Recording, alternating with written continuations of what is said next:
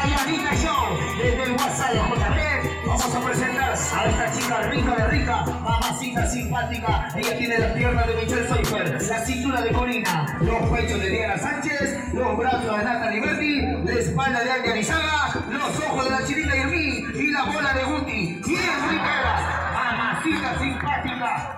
Hola, hola a toda la comunidad, eh, hermosa comunidad moloquial, ¿cómo está? ¿Cómo les va? Eh, nosotros acá de vuelta transmitiendo desde la clandestinidad. Este, para los que se preguntan, vivimos juntos, no nos hemos juntado, nada por el estilo. Así es. Estamos acá eh, prestos a un nuevo capítulo de estos capítulos locos que estamos haciendo por Moloco Podcast. Ajá. Y el tema de hoy es, bueno, la semana pasada lanzamos un tema polémico, ¿no? Sí. Que nos tiraron un harto hate, que es qué bandas no nos gustan, ¿no? Aparentemente mu- muchas personas acá este, no podían tolerar que no nos guste Mar de Copas, No, por obvio. ejemplo. ¿Cómo Pero- osamos a decir que Daniel F. no es la luminaria Sí, sí, que sí, algunos pretenden que sea? Y cómo a la vez sí crees que Bad Bunny es fresco, toma goma, ¿no? Entonces, bueno, nosotros hemos decidido hacer la otra versión que es qué bandas peruanas sí nos gustan particularmente, ¿no? Que Claro. le- qué bandas peruanas les tenemos bastante camote. Así es. Y ese es, o ese es el episodio que eh, tenemos el día de hoy. Ajá, excelente, mi hermano Charlie O. Yo te lo juro que me he aburrido de coleccionar. Tengo ya todo un Word lleno de bandas, así que igual, de todas maneras, estoy leyendo sus comentarios, a ver qué Ya. cosa les fluye. Este, y además, todavía el aire apocalíptico se siente porque está pasando ¿no? Sí, no, una, una ambulancia detrás O una sirena de patrulla. o una sirena de patrulla. Eso Sí. es, así estamos, mucha fuerza. Y eh, Manténganse en sus casas. Manténganse en sus casas, todos tranquilos, todos relajados y todos apuntando con lápiz y papel Lápiz y papel alerta. todas estas bandas que le vamos a recomendar. Lánzalo, mi querido Hugo Lezama. Ah, yo empiezo. Pikachu yo te elijo, me dicen en los comentarios. Porque, ah, Por el pues, amarillito. Pi- piti- Pitahaya con no sé qué vaina me dijeron también por ahí. Buena, ya está ahí. Eh, obviamente son bandas peruanas, si no, obviamente diría Frank Ocean y se acabó. Este, empecemos por esas bandas que yo te diría tú estás especializado en, en la cumbia, en el folclore peruano, tú eres como Alejandro Toledo y vas a pedir a los hermanos Gaitán Castro toda la vida. Yo, por otro lado, eh, en mi búsqueda de chivolo, más allá de, de que se me, acabó, se me acabó rápido el O punk, sea, el punk esa es la pregunta. ¿Vamos a coger la escena alternativa o la escena mainstream cumbiera? No, yo creo que todo? un poco de todo, Un poco de todo. A un ver, poco de todo. O sea, yo te dale. diría, mira, pero que sí, hay- pero sí, sí creo que es Sí. importante hacer la salvedad. No, digamos, bandas que, digamos, no- nos parecen simpáticas, nos han gustado una vez. Sino me refiero a bandas que nos hayan gustado, tipo que nos hayamos sentado a soplarnos las canciones como Sí, claro. corresponde. Sí, sí, sí, sí. sí. O sea, aunque la igual hay banda que una, menciones acá ha significado algo para ti en tu vida. aunque igual hay Ya. una diferencia entre aquella banda que tiene un hit buenísimo Sí. y aquella banda que construye un disco. No, que eso bravazo. es ultra Sí, más complicado. Sí, sí, tal cual, tal cual. Ya, entonces si te van a poner en ese plan, te diría que vayamos un poco con eh, mm, Tierra Sur. Mm. Tierra Sur, esas bandas curiosas porque, claro, el primer disco, el Tierra Sur, Tierra Sur del 92, es Ya. extraordinario. Para mí es esos discos peruanos, top 5 de los discos peruanos de la historia. Ya. Porque cada canción está muy bien construida, o sea, es un sonido que acá para, para, para, para acá el Perú era, era bastante nuevo, las letras de Poche eran bastante ¿Pero tú frescas. crees que era una experiencia ese disco? Sí, para mí, para, mí, es- para mí es increíble, Canto a los Santos, este, Qué no loco que solamente para ti lo haya sido, porque para Pochi él no lo construyó pensando en que sea una experiencia. Puede ser. O sea, fue acumulando canciones. Obvio. Y es más, de ahí que los otros discos hayan sido un, un tanto como que se hayan quedado cortos. Han tenido buenos singles. Piraña, por ejemplo, de, de Amor y Rebelión, me parece que es un temón. Ya. Pero como discos no han llegado a, a todavía a gozar con eso. Pero ese disco igual es tan bueno que yo no tengo ningún problema en que Pochi vuelva y siga cantando, este, ¿cómo se llama? Mi marimba 30 veces. Y en todos los lounge posibles del mundo. Ya. He estado fresh. Ese es mi lado. Y yo, y yo le tengo mucho cariño a Poch y todo, y a pesar de que nunca me he sentado como tú durante una hora, ¿no? Claro. Interesante entrevista igual. A ver, yo creo, para empezar, y, y veo que has hecho una lista ahí que yo digo, ¿cuándo Hugo he escuchado? ¿Cuándo, cuándo yo, yo que conozco a Hugo 10 años, ¿cuándo lo he escuchado viendo este PAX? Sí, claro. ¿no? Es Traffic Sound. ¿Cuándo he visto eso? Pero me parece bravazo que hayas hecho eso y nos puedas contar un poco más. Ya. Yo quiero empezar por mi tía este, Lucía de la Cruz, que Ya. la puse en el thumbnail. Y que además creo que compartimos ese gusto completamente. Sí, claro. ¿No? Este, o sea, yo creo que, por ejemplo, Bartola es tremenda cantante, tremenda intérprete, Eva Young también. Pero Lucía de la Cruz tiene una, no sé, esa capacidad. Es que cuando cantas géneros que son tan populares, creo, más allá, en general, ¿ah? más allá de que cantes bonito, cantar bonito no basta. No. Y, hemos- y ni siquiera... Pero ella canta extraordinario. Sí, y ni, si- y ni siquiera hemos, hem- la semana pasada hablamos de que ni siquiera es un requisito indispensable saber cantar No, para claro. que tu canción transmita. Y eso hay muchas pruebas de ello, ¿no?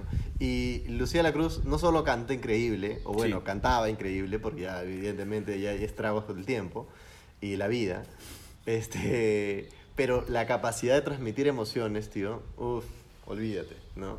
Olvídate. O sea, yo me acuerdo que una vez la llevaron a mi casa a una reunión familiar. ¿Fue a tu casa Lucía La Cruz? Sí, obvio, ¿no? Oh. Obviamente yo, o sea, no tengo ni foto ni nada, ¿no? Pero en un momento, claro, estaba cantando con el micro y en un momento agarró y como que hizo un drop the mic, como que no me sirve el micro, suficiente con mi voz. Y, ¿qué será de ti hoy que todo acabó. No, ya, increíble. cuando le metes esa canción, yo, me- yo me voy a la de ella, yo me voy a la de, olvídate, Sí, me voy obvio. la Hay, de. hay videos de Lucía de la Cruz. Claro, ahorita Claro, se, han hay popula- videos- se han popularizado los de Zaperoco, donde, No, pero donde Lucía hablan la Cruz, lisuras, Lucía la pero Cruz joven, ¿ochentas? cantando, oh, Lucía oro. La Cruz, algo bien curioso, a los, a- o sea, pidió permiso de un juez para poder, este, cuando era niña, salir, este, tocar en, con- en conciertos, en eventos públicos. Claro. No, es una locura. Sí. Y, y su vida, por ma- pre, post Magali, creo que termina siendo una cosa, y pre Magali, mucho más enriquecedora que muchos no conocen y me gustaría algún día llevarla a pantalla. O poco cubierta también. Sí, poco cubierta, ¿no? O sea, eh, ahí hay un montón de datos interesantes. Yo me he metido ahí muchas cosas a, a ver lo de Lucía La Cruz.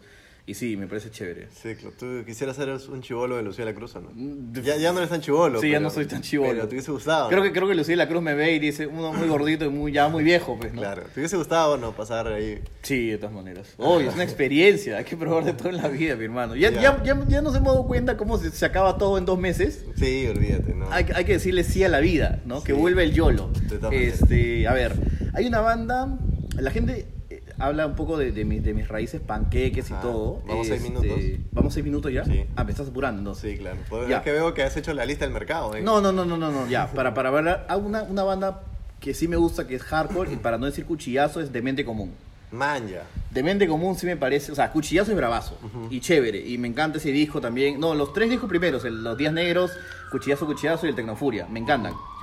Pero realmente Demente Común es una banda del 97 al 2004, oro para mí. Oro puro. Me encanta. Si me equivoco, creo que son los hijos de Tavo Castillo, que era el Sí. tecladista de Frágil, Sí, sí, sí, sí, sí. el Sí. bajista y el baterista. Sí. Eh, y la rompen. Yo recuerdo que ellos hacen un cover de Distancias de Leucemia. Sí, si no me equivoco, también. Que es un gran cover. Sí, ¿no? sí, sí, Es un, sí, sí. es un gran cover. una Interesante gran disco, reversión. Lucina. E- Ese disco de covers de Leucemia me permitió conocer Sí, un sí, montón de sí. bandas ahí en su momento. Yo lo tenía ahí en. Yo lo tenía en CD. Me acuerdo que me lo compré en Villa María del Triunfo ahí Claro. cuando fui a visitar a mi primo. 10 lucas creo que me costó. Me metieron las ratas hasta. Viejas épocas. Este, pero sí, de mente común me gusta, I Am Cholo, eh, la base, eh, me gusta como que ese sonido heavy, pero que también tiene como que su virtuosismo medio de slap bass, como que tum, tum, tum, ¿no? Y tienen groove, y es como seguir esa misma línea y una versión peruana, pero con identidad, que no era simplemente un copy-paste de Korn, de Limp Bizkit, ¿no? De My Generation, y eso como que, ah, ya, estos loquitos me gustan, me gusta mucho. Una, uno que también coincidimos, creo, y que yo creo que es un cantante súper... Así como nosotros no nos gusta usar la palabra sobrevalorado, esta persona sí es muy subvalorado. Subvalorado. Sí. ¿Ya? Y es al cero. Ajá. Y es este el buen eh, Antonio Cartagena. Uy, bien, ah. No, olvídate. Bien, ¿O bien, no? bien, bien. El Antonio Cartagena, el artista. El El Antonio artista. Cartagena, el ser humano que creo que tiene mil problemas con sus mujeres. eh, No, no, no, no, no, no, no, no tiene nada que ver. Su pro- la producción artística, es que, es, es que hay un tema, porque eh, Antonio Cartagena no solamente es un, un, un extraordinario intérprete, Sí. sino que además es compositor. Manjas. Hay muchas de sus canciones que han sido compuestas por él y tiene canciones que son, uff, tío, exitazos. ¿Cuál es la favorita tuya? La, la, la, la, la. Sí, la, la, la, la, la. O sea, es más, yo te diría que. Esa también me gusta. Sabes Como- que te necesito porque Sí. eres la dueña de mi corazón. Ya, tío, increíble. Antonio Cartagena, un bravo. Sin ti también me gusta un montón. Sin ti. Ese es un cover. Ese es un bueno, cover, es ¿no? una, una reversión de una versión de una canción gringa. Pero yo te diría. No hay nada si no estás Hoy, tú. es más, hasta te diría a su hermano Wilder con, con el cover ese que le hace a. ¿Cómo se llama? A. Zoé, una de estas bandas. ¿Así? Mm, Sí, sí, sí. No, su gran, su gran single. Su gran single es Me dejaste, na na na na na, algo así, ¿no? Ya, pero ¿por qué crees que Antonio Cartagena nunca tuvo ese salto así como, o sea, Es para que, hacer un es top? Antonio Cartagena eh, es un tipo eh, conocido en otros yo, países. ¿ah? Yo, no, exactamente. Antonio Cartagena sí, tuvo sí, una gira. ronda, tuvo una ronda por Estados Unidos interesante y pegó bastante en Panamá y en Colombia también. O sea, Claro. tú llegas a Panamá y en Panamá más o menos la gente sabe quién es Antonio Cartagena. O sea, digamos, llegó hasta donde tuvo que llegar. O sea, hasta Cumplió donde, bien. hasta donde dio la máquina llegó, ¿no? con, los con los zapatos dorados, con los zapatos dorados y realmente Antonio Cartagena, men, es un bravo y una entrevista que tengo pendiente de todas maneras. Dicen que, claro, él estuvo metido, él era policía y estuvo metido Policía, en, en claro. el, en el grupo que capturó a Yumel Guzmán, pero esa es una frase, ese es una- un mito urbano. Ah, man, ya, no Sí, sabía eso. Es un mito urbano no sabía loco. eso. Ya, mm, interesante. Ajá. Ya, hay una banda que sí me gusta mucho y claro, por ser, supongo, por ser, supongo, de la católica, se. Se va de, de- se cae un poco esto, pero me gusta mucho La Sarita. Man, ya. La Sarita para mí es una banda que sí aguanta. O sea, O sea, que yo- te has yo sentado a escuchar que- La Sarita y sí, disfrutar, Sí, man. yo creo, yo creo que se volvió como moneda común, como, ah, somos inclusivos de la católica, como, miren, rock y danzantes Claro. de tijera, oh, la maravilla. Pero Pero creo la que la- Sarita no es de la católica. no, no, no, no, no, pero era como que, tipo que, Ah, ok, ok, quiero, ok. Que mi, quiero que mi evento sea multicultural. Claro, claro. Me valido trayendo la Sarita. ¿no? Pero yo creo que, ah, o sea, yo creo que la Sarita no es más que, es mucho más que ese gimmick, para mí. Eh, no sé si ya sus últimos discos ya se los he perdido. A mí me pero parece el más Mamacha- poder. Ma- Mamacha Simona, más bien los discos que vienen después de Más Poder me gustan más. Maña, a mí no. A mí. Este, y, y creo que de, de los primeros discos me gusta El Árbol de mi Ventana, pero Más Poder, esos que fueron como que los hits, Sí. a mí particularmente no, No te fluyeron. No, me fluyeron. Guachimán, así. No. The man, the man, the man. No, o sea, cae de risa. O sea, cae de risa esa canción, man. ¿ya? Claro. Bravaza. Más poder, aluciné, aluciné. En mi colegio siempre el primer. Cae de risa. Pero que diga, oye, qué bravazo el guachimán, voy a sentarme a escuchar. No. Man, ya. Sí. Bien, bien, Pero bien. luego tiene unos temones también. Este, hay uno, no recuerdo el nombre, pero tienen uno que es sobre cómo eh, las comunidades se organizan para hacer con- construcciones comunes Sí. y todo eso. ¿Qué tan bueno es Me Julio toca- Pérez? Que, que es como dentro de Avenida al Arco, que fue la película esta, es no, bien pálida, el segmento donde Andrés Silva canta una canción de la Sarita con Julio Pérez haciendo de tombo, fue para mí el, el- ¿El momento épico? El momento épico. Man. El, el highlight de esa película que tuvo cero highlights. Y ya que mencionabas eso, yo quiero decir una banda que tiene también un disco increíble, increíble, este, con unos temas eh, alucinantes, que es Los Mojarras. Man, ya. Para mí Los Mojarras, tío, uf, nostalgia provinciana de Los Mojarras. Claro. O sea, más allá de Triciclo Perú, nostalgia provinciana y tal, terminan siendo unos temones, men, este, de Sarita Colonia, ¿no? Eh, y sobre todo porque en ese momento parece que Cachuca entró en un trance raro. Eso me lo contó, me lo contó uno de los, de los que integraban la banda en ese momento. Ya. Pero me pareció una historia fascinante. Me dijo que Cachuca en un inicio era un tipo como este perturbado por la realidad, no inconforme. Entonces hacía estas canciones que tenían inclu- eh, que incluían una protesta, ¿no? Que describían mucho su mundo y era una manera de, de- de quejarse de esta inconformidad, de pese o por la inconformidad, ¿no? Manja. Triciclo Perú, por ejemplo, describe mucho la vida de, eh, marginal. Eh, Sarita Colonia describe eh, cómo comunidades se organizan para construcciones, este, etc. Nostalgia Provinciana es este chico migrante que llega a la capital.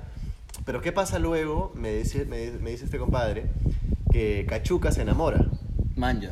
Entonces, y se enamora así como, así, lo dejo todo. Sí, Cachuca no se- hay noche de patas, nada. Ca- No, Cachuca se enamoró y cuando se enamoró, tipo que ya se reunían los mojarras y, y Cachuca era el de las canciones, manjas. Claro. Y Cachuca, ya, Cachuca, a ver, show me, show me, ¿no?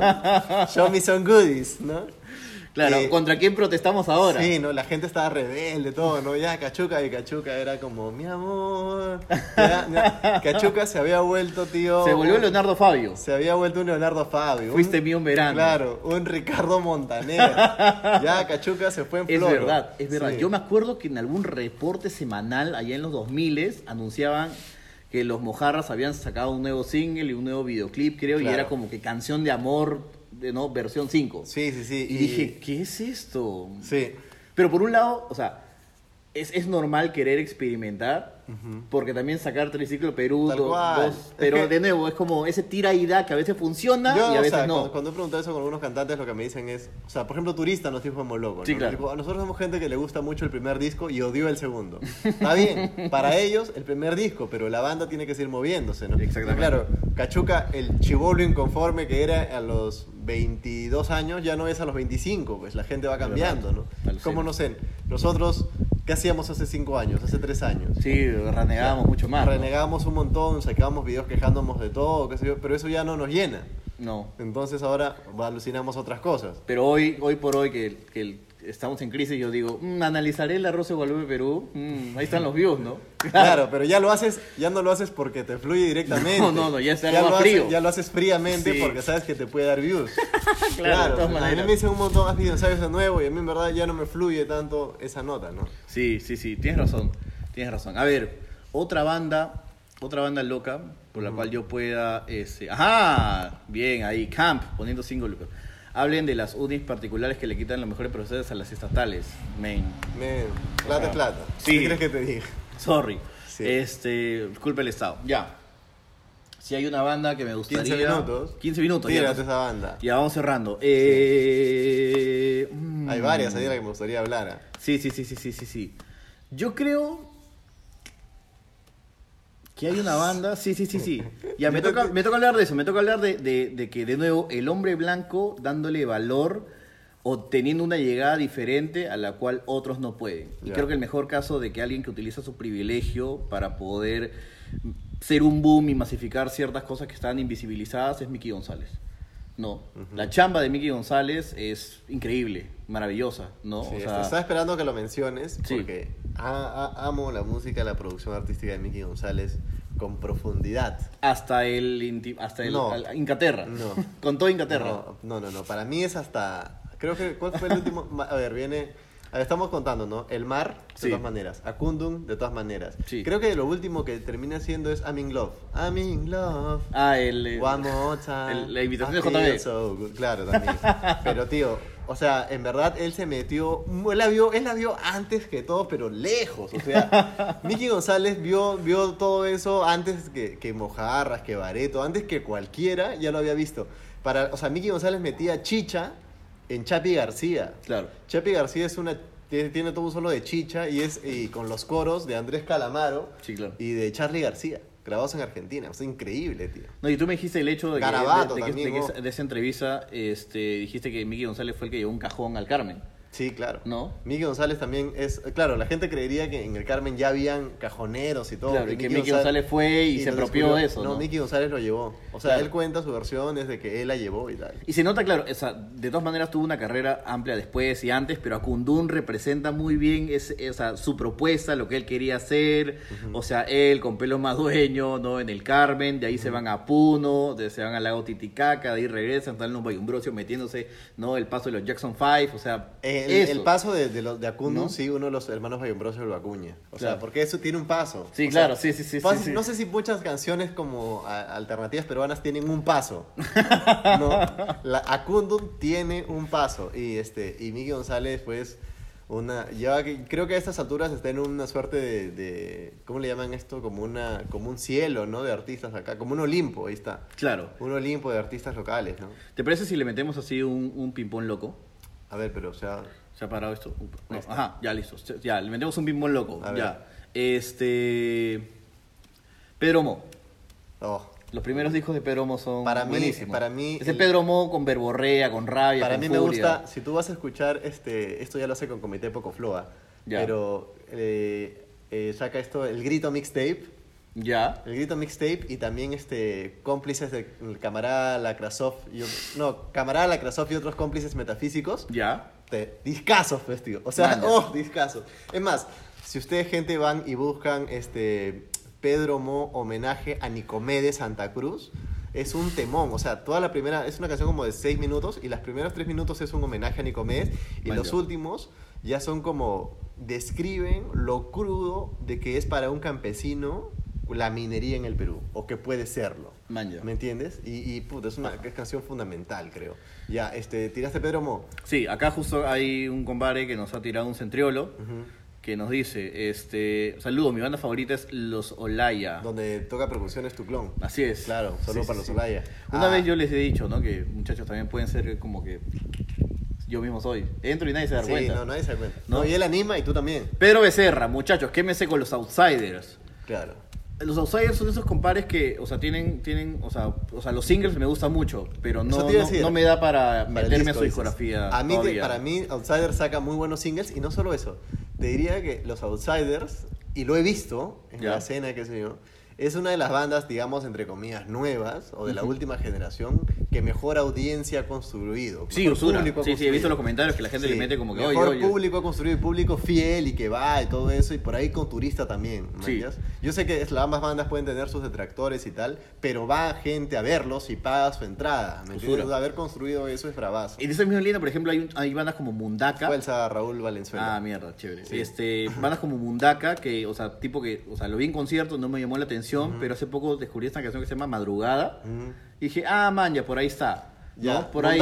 Es una banda que a mí sí siempre me gustó, me parece fresca y todo, pero no, no, este, no he visto todavía como que un despliegue de público tan fuerte hacia ellos. Ah, no, no lo Pero por público, lo decía como propuesta, No, claro, no, bravaza, como propuesta bravaza, sí, chévere. Eh, otra que me gusta a mí mucho es, bueno, ya no está tan vigente como antaño, pero los Turbopótamos en su etapa dorada, uff, top. Claro. Y ese primer disco Turbopótamos EP, después el No Love, después este Terrorize You Disco Floor, uff, tío, lo que metió Humberto ahí era, además, él empieza a hacer unas letras mucho más simples para esa escena, mucho más despreocupadas, por así decirlo, pero igual de emocionales, y era, era una experiencia bien chévere. A tu día una experiencia, escuchabas mi novia y, y fluías ahí, en fluía. fantasía. Fluía en fantasía. No, Ultraveva. Con Ultraveva te ibas a la B. Ah, No. man, ya. Sí, yo con Ultraveva me iba a la Ultra B. Bueno, también, eh, ya, entonces habría que mencionar que yo hice acá como canciones, Ujú. canciones locas. Ah, singles, has hecho Singles, ya, que me 21 gustó. minutos. A ver, tírate unos singles locos. Para mí, que están arriba, Ujú. ya, este, Julio Andrade, Jugo de Tamarindo, Ya, un tremendo single. Ya. Ya, Ahí tienes este, Diego Berti, qué difícil es amar. Oh, que, temón. no Ah, sé si ojo, escucharía ojo. un disco de Diego Berti, No, pero esta yo he canción escuchado el mil disco y no es chévere. Pero ojo, ojo, no quiero dejar acá para no dejar al aire la, la- el thumbnail que pusimos. Sí, por favor. Tío, Christian Meyer, músico, Sí, sí, sí. Carreteras mojadas es un ultra mega temón. Carreteras mega mojadas, temón. o sea, a ver, y alguien que pueda, que critique a Christian Meyer, tío, o sea, Carreteras mojadas es un ultra single. Claro, ¿ya? Eso sí, va a sí, estar como en la historia del rock peruano, pero no solo Carreteras mojadas. Te diría que quédate, quédate esta noche conmigo, mi amor, ¿no? También me parece un temón. Sí, sí, sí. Este, ¿Para qué?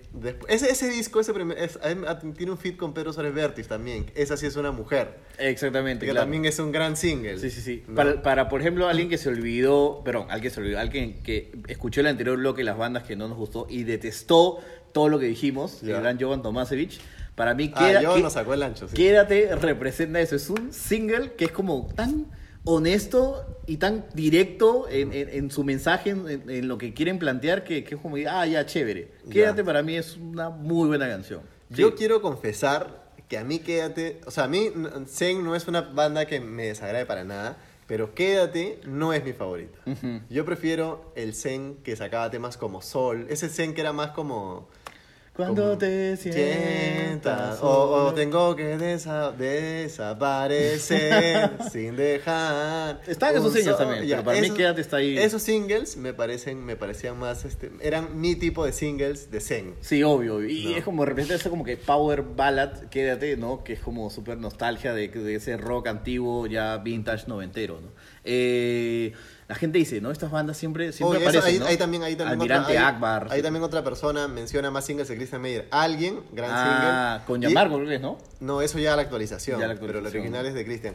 Y Espérame en el tren es una de mis canciones favoritas también. Espérame en el tren. Tiene un solo de ¿Verdad, saxo, no? si no Sí, me sí, equivoco. sí. Tío, Espérame en el tren. Buenos singles tenía Christian. O sea, Sí. Ah, verdad. La gente acá dice imágenes de Diego Berti, que era su Imágenes banda era- ochentera. Caras claro. nuevas, creo que era su single. Caras fresh. sí. Fresh también. Fresh. Este, y la gente dice leucemia.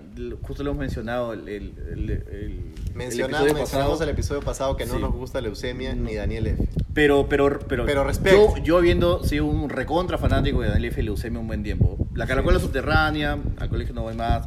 Este, hay un montón de canciones que, que me pueden gustar. O mm, tema de nostalgia, pero de ahí en más como. eh. Claro. Este, de ahí, de ahí, por ejemplo, me gusta la Bembe Orquesta. Ya. Farik, con Farik Ripa, En Peligro de Extinción y Amigos No, por favor, con la voz de María Gracia Polanco. Ya.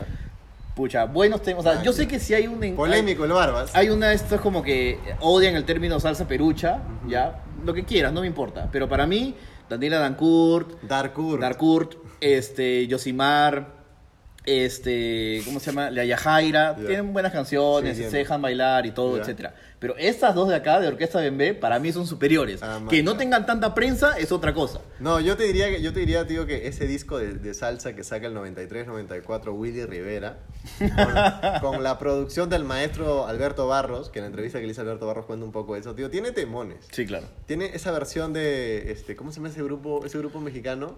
Obsesionado, la. Obsesionado. Obsesionado, tío, gran canción. Y tiene esa otra, del cariño es como una flor. El Yo cariño daría lo que nunca di, tío. Esos es, una gran canción. Es una gran canción, por supuesto. Ya, entonces voy, voy, voy enumerando ya para, para no haber hecho esto. Ya, de la, de la escena pre-velasquista, me gusta mucho Pax, Ya.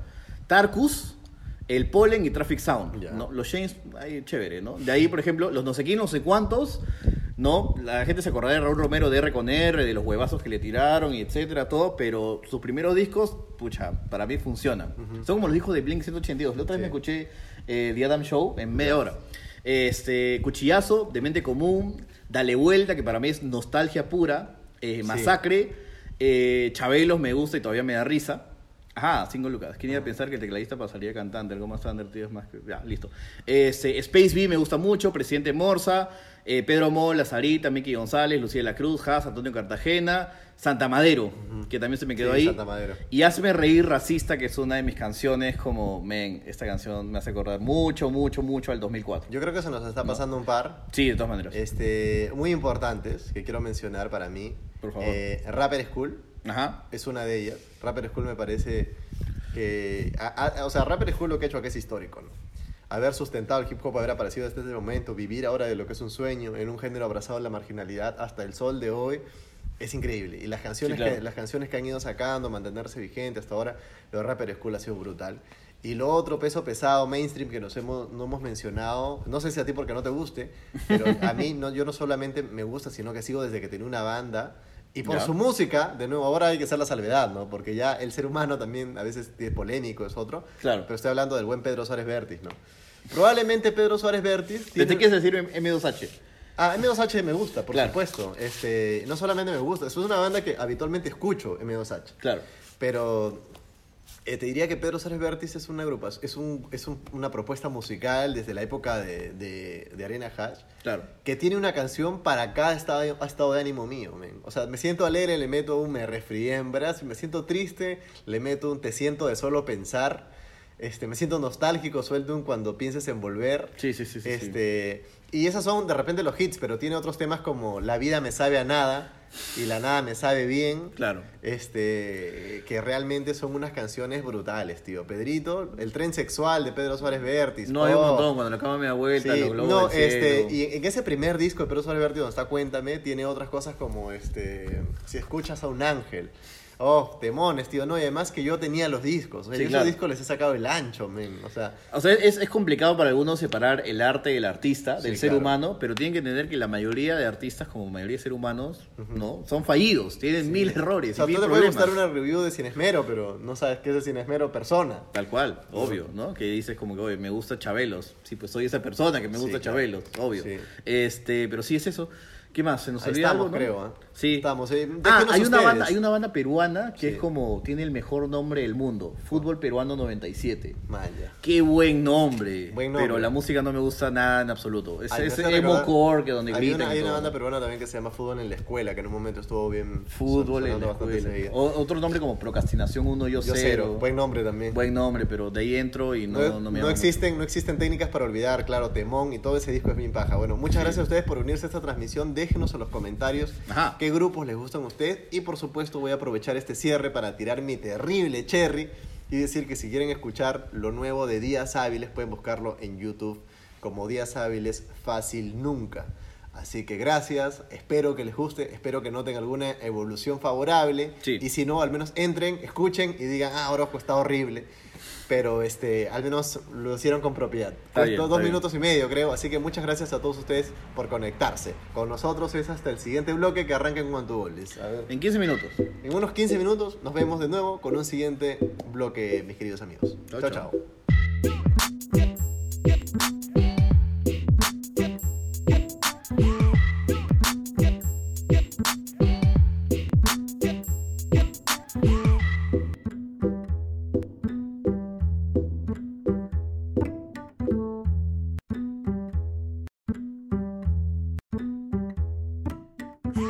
¿Qué Eso. tal? Sean bienvenidos al segundo bloque de tu edición dominguera de Moloco Podcast, el Moloco favorito de los extranjeros, el Moloco que De los escuchas peruanos en el extranjero. de los sí. peruanos del extranjero, el Moloco de cuarentena, el Moloco donde yo y Carlitos Rojo tenemos que afirmarle que una y otra vez vivimos juntos, Sí. no como pareja, sino como roommate, con una persona más, y estamos aquí tratando de dar El un moloco que, contenido loco. El moloco que se emite desde la clandestinidad también. Sí, claro, sí, sí, sí, así es. Y efectivamente tenemos un tema picante, interesante, que nos gustaría discutir desde hace mucho tiempo, pero recién hemos podido, pues no, yo por lo menos, y, y meterme de lleno al mundo de, de Dayanita y toda su cosmovisión y, De Dayanita Show. y poder dar mi opinión al respecto. Mi hermano Charlie, ¿qué Somos pasa con. Dayanita? Esa es la pregunta. ¿Qué pasa con Dayanita? O sea, últimamente varios nos, nos dan la- el centro este de eh, entrevisten a Dayanita, Sí, claro. con Dayanita, no sé cuánto. Este, y yo tengo que decir para empezar que varias veces me he quejado de lo poco original que es el programa JB. Sí, claro. Lo repetitivo y aburrido y el mismo recurso. Gracias por el centro, mi querido José Miguel Valareso. Ah, bien, José Miguel productor. Este, Que hemos y mencionado que que es un buen setup Sí. por momentos, pero ya el Pero- mismo formato de la televisión te obliga a que ese setup se alargue por No, pero- 25 minutos y Ya, ya, pero- se disuelva todo, ¿no? Pero te diría 25 minutos, ese setup se ha alargado 25 años. o sea, la jugada polémica, Rambo. No, pero de vez en cuando le dan una vuelta sí, pero es curiosa a la vuelta, ¿no? pero, o sea, no hay nada fresco en ese programa particularmente. Entonces, dentro de ese desierto que se ha convertido el especial, o sea, que no es que sean malos, o sea, JB es el mejor imitador del Perú lejos. Sí. O sea, no hay una no hay ni una persona que se le acerque siquiera a, a ese nivel, creo. Es un creador de cultura popular, es un tal pop culture fenómeno. Sí, sí, tal cual, Sí. tal cual. Es un pop culture fenómeno. O sea, es, alguien que es un... En sea, Estados Unidos, su lo que él sería Sí. es una barbaridad. Sería un... su biblioteca de, de trabajo, su, su, su filmografía, su- Sí. o sea, es, es notable y es más, Y al, igual, no al igual que Pataclown, cada vez que pasa un evento, Sí. lo tienen que relacionar con JB para generar ese quiebre gracioso, ¿no? Y yo no creo, y yo no creo que tenga que ver, como dice ahí César, César eh, 1911 de la Ajá. comunidad moloquial, que Sí. tenga que ver porque le falta, le falta Carlos Álvarez. Para mí JB era bueno antes de juntarse con Carlos Álvarez, ya, y era extraordinario antes. Carlos Álvarez le dio una coyuntura, una volada coyuntural más política, seguramente, Sí, sí, sí, sí. que sí. es un poco su especialidad. Pero. Álvarez no se, no se supo sostener solo como si eh, Cre- JB. creo que le cuesta mucho más a Álvarez sostenerse solo Sí. que a JB. O sea, Porque aparte JB porque una cosa es porque JB Carlos Vilches y otra cosa es Lelo Costa, pues, ¿no? Tal cual, ¿no? Eh, creo que se empata mejor. Sí. Este, Habiendo dicho eso, yo siempre, yo la otra vez te comenté y tú me firmaste que Dayanita había sido el mejor fichaje que había tenido en los últimos años. Exactamente, exactamente. No. Cuando te pregunté por Dianita me dijiste eso. Sí. Y, y de totalmente de acuerdo. O sea, porque ellos ya habían entrado en porque es, un una- refres- es un refresco absoluto a todo eso, ¿no? Así porque es. lo demás eran los mismos integrantes tal cual. Y bueno, las comadres iban cambiando de tanto en tanto, pero más o menos su función termina siendo dentro de- del, del artificio de JB siempre secundarias. Sí, sí, sí. sí. Nun- Nunca es como. Y Dayanita. Ninguna tiene un protagonismo No. o digamos, tiene, o sea, si es que la coyuntura se acomoda y hay alguna mujer este, que trata de, ¿cómo se llama? Que, que salta a la, a la primera plana de las portadas, ya te acomoda a ti Gabriela Serpa, o te acomoda a ti en su momento Lucecita, o te Son acomoda a ti en su Serpa momento. ahora, ¿no? Las hermanas Serpa. Sí, o te acomoda en su momento era Lucecita, en su momento era como que me acuerdo, este, la que, la que estuvo con Cristian Cala Trazona, ¿no? Y ahí ha ido evolucionando. Pero lo que te decía de Dayanita era como Hay que era una, de Cat desde Long Island.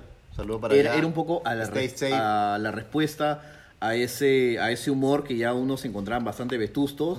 Y creo que un, un momento es un intento de validación, porque JB, el programa ya no lo produce Latina, sino lo produce, tiene su propia productora, Sí. que, Que para- que que la para- productora es la esposa de JB. Que para que la, ¿No? la gente por ahí que no está del todo enterada de la televisión, pero hace tiempo, Sí. así como la- el, tu chamba, qué sé yo, terciariza un huevo de cosas, Sí. los canales de tele están terciarizando un montón de cosas. Así es. Y JB es su productora la que hace el programa. Sí. El, el WhatsApp de JB y se lo entrega a este a Latina. Ajá. Como Beto Ortiz hacía sus programas también. Sí, de Beto Ortiz maneras. también con su productora le hacía el programa a Latina. Y ya, el, así- ya el canal se, se desprende se de pagar, desprende un- de de, pagar un planilla, montón de cosas, claro. etcétera. pues, Y ¿no? de la misma manera, el 4 también compra contenidos, ¿no? Sí. Eh, Tiene proveedores como Pro TV, del barrio, qué sé yo, y así todos los canales compran contenidos ya, digamos, hechos. Sí. Eh, JB trabaja con su esposa, Sí. ¿no? Y es para la planilla de su, de su equipo y todo. Ellos eso. deciden y después de cada temporada evalúan quién se queda y quién se va. Exactamente. Y sumar a Dayanita terminó siendo lo más fresco que han podido hacer. Y Dayanita, el, el tema con Dayanita al final termina siendo que yo creo, o o es loco, pero Sí. Dayanita no se ha comprado ningún discurso político. Exactamente. No. Y es, o sea, no, Es no como digo- el Pedro no digo- Suárez Vértiz, sí, ¿no? Pero ojo, comediantes. no es ningún tema en, en tanto yo crea que eso es malo. Sí. Para nada. Me parece que es su vacilón. O sea, yo no tengo por qué pedirle a Dianita que sea defensora de nada. Olvídate. Sí. Pero Yo digamos. siento que hay algunas toda una personas- facción, hay toda una Sí. facción seguramente feminista, etcétera, a la cual les podría resultar favorable que por una vez en la vida tenga un exponente popular. Ajá, eso es lo que te ¿Me decía. entiendes? Sí. No. Pero es un exponente popular que, claro, sale y las burlas son las típicas burlas de Sí. JB hacia, hacia este tipo de personajes.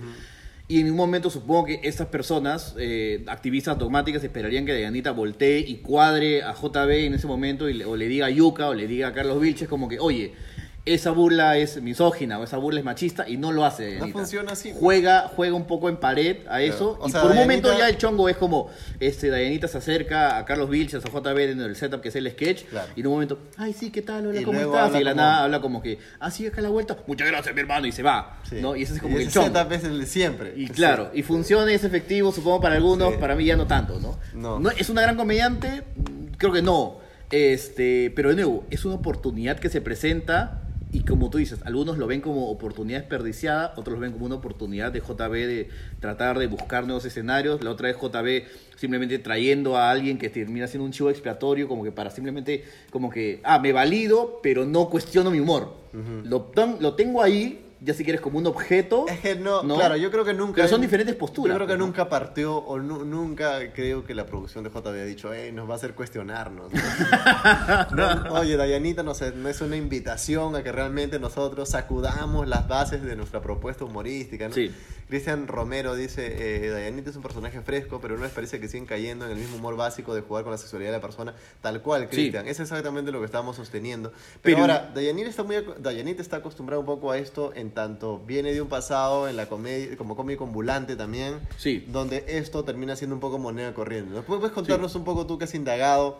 El, el background de Dayanita y que me has Sí. dicho que es un drama realmente O sea, sí te voy a decir que a, a- a Cristian Romero que estos procesos igual toman tiempo. Sí, claro. O sea, estos procesos igual la gente diría, oye, Dayanita no es que entra y en, y en dos meses ya empezamos a generar toda una especie de nueva ola de humor. O sea, estos Sí. procesos son como, caminan como los árboles del Señor de los Anillos. Pero para este... este- Caminan como los árboles en el Señor de los Anillos. Sí, pues, Gran- bueno, toma gran su referencia. Este, entonces, lo que yo he visto de Dayanita ha sido eh, el valor de la verdad. Y men. O sea, Dayanita debió ver la película del Joker y todo el mundo decía, uy, qué dura vida la tuvo Joaquín Phoenix. Men, Dayanita es, es para hacer varias películas. O sea, lo de ella es una tragedia que ya es moneda común entre las personas, pues, ¿no? Que, que deciden este, manifestar de una u otra manera libremente su opción sexual frente a una sociedad que no lo entiende. O sea, ella nació en, Pu- eh, en Pucal, En Loreto. En Loreto, este, con un padre que no entendió en absoluto, esto lo cuenta el valor de la verdad, ¿no? Que tiene dos millones de views y es un programa este, realmente revelador como ventana para que Dañita pueda contar esto, ¿no? Este, ven, a los, a los ocho años ella empieza como que a manifestar estas cosas, que se sentía femenina y tiene amistades y empieza a bailar y dicen que es como el padre agarra y le cuentan al papá que Dayanita tenía estas actitudes y de frente, pa, fue con el cocacho, los golpes, o sea, en un momento dice que él como que quería peinarse de una manera, el padre agarra el peine y se lo revienta en la cabeza, el padre que era alcohólico y drogadicto, y, y sometí incluso a, a torturas psicológicas tan fuertes y tan crudas que incluso Dayanita pensó en un momento matarlo y ponerle campeón en la, en la, en la limonada. mira, Qué duro. Porque ya su día a día era el golpe, era el castigo, y el padre no entendía. Imagínate que el padre puede no entender, pero era potenciado por los amigos que le decían, oye, tu hijo no puede ser así. Claro. Man, ¿ya? Y entonces de ahí decide a los 12 años irse, escaparse de su casa e irse a Iquitos. En Iquitos no encuentra mayor cosas que hacer, así que regresa. Y en el barco de regreso, en el bote de regreso, eh, dos proxenetas eh, deciden este, meterle un cuento de que va a ir a, Pisco a ser criada de una familia. Convencen a su familia, van a Pisco y en verdad era toda una treta para, este, para que sea una esclava sexual. Eran dos proxenetas que le encerraron durante un año. Men, esa historia es súper mega fuerte. Es pendejazo, Y, tío. o sea, a los, Qué dos, fuerte. a los 12 años, 13 años, estuvo un año, ¿no? Siendo básicamente una esclava sexual en Pisco. Se logró escapar empezó a vender caramelos con una familia que le ayudó, la encontraron y lo volvieron a colocar ahí como esclavo sexual. Finalmente se, se escapó y empezó a trabajar aquí como ama de casa ganando 400 soles mensuales, este, como cobrador de combi, o sea, y de ahí escaló hasta llegar, pucha, hoy por hoy, a sus 24 años, si mal no me equivoco, a una chamba en el prime time de la televisión peruana frente a uno de los cómicos más importantes del Perú. O sea, si esta es una historia de superación, no sé qué es. Sí, no. tío, Pero, men, o sea, historia- ahorita todo, lo, película, todo lo que te he contado, fuerte, casi tío. llorado, men, viendo ese valor de la verdad. A pesar de que el formato no me guste, que hemos mencionado varias veces que, no me, que me hubiera gustado, pues, no que sea en otra cosa, pero es lo que hay. Lo que había en ese momento era para hablar del valor de la verdad. Y, y es, y es un mero ejemplo de cómo, pues, no, en ese país todavía, eh, todavía tenemos manifestando estas taras. Y un debate que hoy se, se vuelve a actualizar con Sí, esta medida de lunes, miércoles y viernes, hombres, martes, jueves y viernes. O sea, que es una oportunidad Yo para que recuerdo- volvemos a, volver, volver a hablar de ese tema, ¿no? Yo recuerdo tener una amiga Ujú. que es, es una amiga de, que tenía en, en- en mi barrio Ya. y ella contaba que su hermano, o sea, esta chica que tenía como, en ese momento tendría unos 25 años, su hermano tenía 22, así. Ya. Y su hermano eh, tenía, o sea, era gay, pero sus papás no sabían. Vale. Entonces él de pronto decide como que ya eh, no soportar un poco toda esta onda y, y confiesa que él es gay. Y, y el papá no podía entender esto. O sea, Claro. el papá, de, nuevo, ¿no? El clásico papá old school que no... Old Este, school, hermano. eh, eh, no entiende nada de esto, eh, simplemente no podía reaccionar. Entonces, lo que hacía es, sí. el tío salía a tomar un día, alguno de sus amigos le hacía una broma cojuda de esto y el tío entraba en trompo. Obvio. Y llegaba y le sacaba la miércoles al chivolo. Pero de gratis, weón. Le sacaba la miércoles. Claro. Y digo, o sea, ese caso, por, e- por eso, fácil por eso, y porque yo lo, lo- lo he chequeado un poco lo- en, en mi colegio, en uno de los colegios donde estuve también había un chico al que molestaban bastante así, y, y- y he podido ver de cerca lo mucho que, lo muy crudo que puede ser para esa persona. Obvio. Y cómo, estás, y cómo tú puedes ver que lo están convirtiendo o están afectándolo de por vida, ¿no? Personalmente a mí los chistes como de, de, de bromeo porque eres gay, no sé cuánto, siempre me han parecido bien cojudos, particularmente, ¿no? Entonces, esas bromas... Bueno, en mi caso, en mi caso no, en mi caso es como que, o sea, siempre para mí lo que haya sido gracioso. Y claro, en esos momentos es donde tú empiezas a cuestionarte, manja, pero, Claro. o sea, porque el gay siempre era, yo era colegio de hombres y el ser homosexual era estar un paso debajo, manja. Alguien que está ahí como para, para que se burle la otra gente que sí, nosotros somos los normales y ellos son los raritos. Y claro, o sea, tú creces con eso y en un momento, o sea, empiezas a cuestionar, oye, ¿por qué? Y ya, chévere, es gay y tienes, y, y- y tienes las bromas al respecto, pero si empiezas a perder creatividad en eso y dices, claro, ¿qué hay, qué hay de más al fondo? Que hay un y es ignorancia hay- al hay- final. Hay un ¿no? tema eh, que ese humor, de todas maneras, termina como justificando, prolongando actitudes como esas, violentas, Sí. qué sé yo, ¿no? Porque de repente ese papá un amigo le dijo, ah, como tu hija, que tal por cual, tu hijo, que no sé cuánto. Este, y, y esa persona no puede entender, ¿no? Otras personas que dicen, no, no existe eso, eso es un error de la naturaleza, eso es un error de Dios. No sé, Ah, ya, si lo juntas, claro, es- es- esto- hombre, esto es un mujer. cóctel Cuando tú- molotov. Cuando tú, mezclas eso Sí. con, encima- con encima religión, Sí, sí, sí. Guala, sí. tío, O sea, el escenario para esa persona. Y, y lo peor es que hay muchas personas, bueno, algunos de repente podrán, tendrán su dinero, se independizarán, harán negocios, qué sé yo, Claro. su trabajo. Pero hay otras personas, tío, que en esa juventud temprano no pueden salir de su casa y están años atrapados con el papá violento, Sí. con un círculo que no los entiende. Y es realmente duro, men. Claro, y o sea, y lo peor es que veo ahorita algunos comentarios y me, y me colocan, este, o sea, pero ¿para qué complican tanto? ¿Es hombre o mujer? ¿Para qué, o sea, generar otra nueva categoría? O sea, y es más, yo te digo, no, hay muchas más categorías, o sea, la sexualidad humana y la naturaleza humana se vuelve mucho más compleja y es como, o sea, me hace decir, oye, pero entonces que hay que hacer un tercer baño, o sea, son preguntas que tenemos de una u otra manera que resolver como sociedad. O sea, me hace decir que no, estas personas, este grupo social, no pueden tener libertades y derechos solamente porque, ay, qué flojera construir otro baño, ¿no? O sea, estamos un poco en, en, esa, en esa dinámica tóxica, ¿no? Y por eso digo, con todo ese antecedente que ha tenido Dayanita, y aún Dayanita teniendo 24 años y saliendo con esa exposición, entonces, ¿cómo puedes pedirle de una u otra manera que afronte esto? Mucha, o sea, sí. sí, Es loco, pero cada vez, cada vez que hay como discurso pro o, o- o al menos para visibilizar comunidades LGTBIQ, etcétera, sí. este, mucha gente reacciona mal ante ello, ¿no? Pero no nos ponemos nunca en el punto donde, mientras nosotros no hagamos una apertura, es gente que va a tener una, o sea, tienen, terminan en una vida de mierda, eternamente, men. Obvio. Pueden, eh, de la cual, y eso muchas veces se suicidan, cometen actos de, este, que, que impulsados por, por esta vida extrema a la que tienen, tienen que someterse, ¿no? Entonces es algo como que hasta que nosotros como sociedad un poco no abrimos los ojos y no abracemos nuestra diversidad y simplemente por el hecho de que cualquier ser humano merece sus condiciones básicas y merece respeto, Sí, claro. ¿no? Y merece ser trata- tratado como un ser humano como tal, este, hasta esto seguimos perpetrando este, acciones realmente lamentables. Sí, obvio, ¿no? Y es como que, por ejemplo, la gente decía, este, un comediante maravilloso que decía, cuando vienen a mí a preguntarme, decir, oye, ¿cómo yo le puedo explicar a mis hijos, ¿no? Que hay personas gays, homosexuales y trans, o sea, como que ¿para qué? O sea, ¿para qué exponerlos a eso? Men, dos personas no se pueden querer y no se pueden besar porque tú quieres hablar cinco minutos con tu hijo, explicarle un poco cómo es esto. Claro. ¿No? Este, ahí Y es entonces... es más, te dice, sí. tu- probablemente tu hijo entienda. Sí, tu hijo O sea, tu hijo no va a decir, ah, ya voy a ir a tirarles piedra, la natura. Tu hijo de, de 8 años no va a decir, la naturaleza, papá, por si acaso, hizo hombre, mujer. Chao. No, men, esa es tu capacidad Claro. obtusa que no puedes explicar. Eso no es, no es este. Sí, hay una, explicación película, hay una nada, francesa genial que se llama Los Juncos Salvajes. Juncos es este árbol que es como súper más flexible. Y es como que en teoría en Francia en los 90 era la generación de los robles y la generación de los juncos.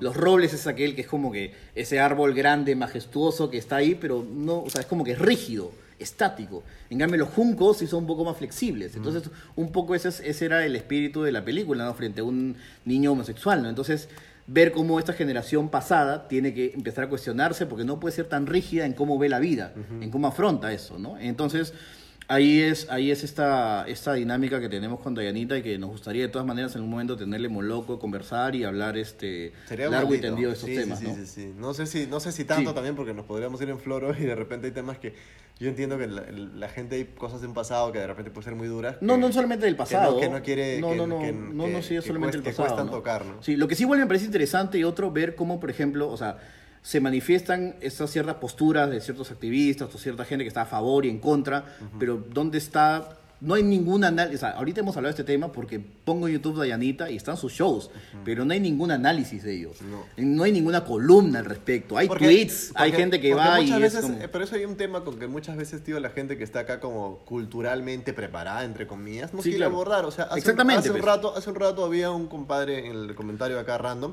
que decía, ¿hasta cuándo van a hablar de televisión basura con lenguaje culto? Y digo, a este es- digo, este compadre no entendió nada, pues. Sí, No- no- claro. o sea, quisiera eh, como decir tu nombre y todo y contestarte directamente, pero siento que no has entendido nada.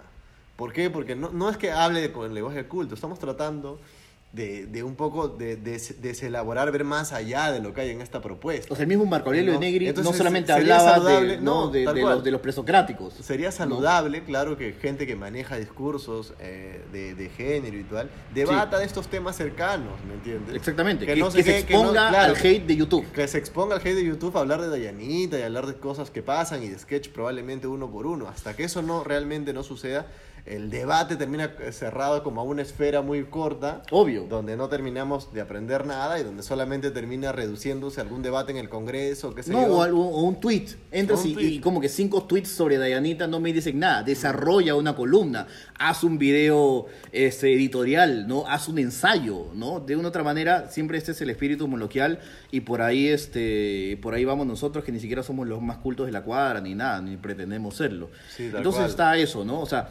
eh, todavía Dayanita tiene 24 Porque años. Para, para empezar, nosotros ni siquiera somos cultos.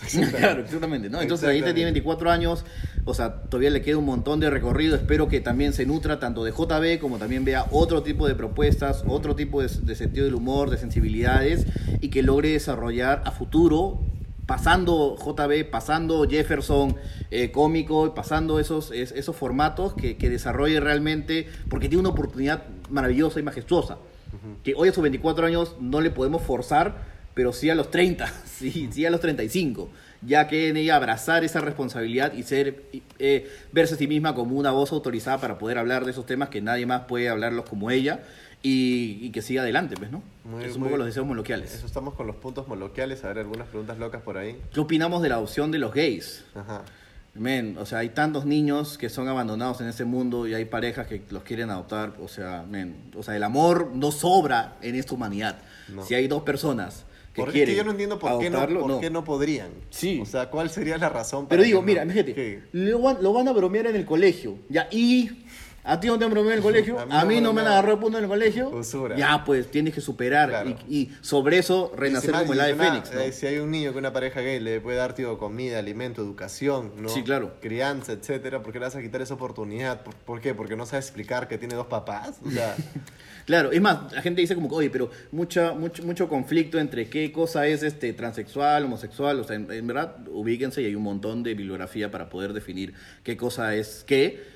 Y hasta cosa, y hasta en otra cosa, a veces ni siquiera No, llegamos a, ni siquiera llegamos a especificar en qué momento termina siendo vida, en qué momento es célula y en qué momento entra el alma al cuerpo. Eso, ¿no? eso es, eso es una cuestión que dice ahí, Eterno Ciclero menciona esto, que Ajá. es un argumento que he escuchado N veces, me parece un argumento muy, muy, muy flojo, ¿no? Sí. ¿En qué parte de, de- o de algún documento dado por el gobierno una persona gay o transexual tiene menos derechos que los demás?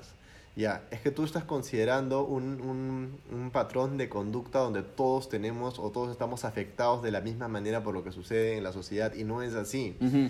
Personas que tienen que, que- personas gays o tal, como acabamos de contar, enfrentan retos que tú no tienes idea de cómo funcionan, porque probablemente yo tampoco los tengo, los tienen ellos. Y Entonces, porque desarrollamos por- tampoco empatía y porque también. desarrollamos tan poca empatía. Entonces enfrentan necesidades y enfrentan condiciones en las cuales, por las cuales nosotros todavía no, no, no estamos adaptados a eso, ¿me entiendes? Sí, Entonces claro. se necesita una suerte de pequeñas preferencias para que corran con una igualdad o con las mismas oportunidades que nosotros. Exactamente, porque, porque incluso Dayanita dentro del programa decía, oye, conseguir trabajo con mi DNI de hombre y ahí me veían de mujer y la gente decía, pucha, entonces se aprovechaban y decían, ya, también si quieres, ya. pues, preferencias de ese tipo, pues, ¿no? De Sí. preferencias donde se donde se especifique adecuadamente que estas personas existen y que estas personas necesitan eh, ser validados, reconocidos y tener sus derechos y tal.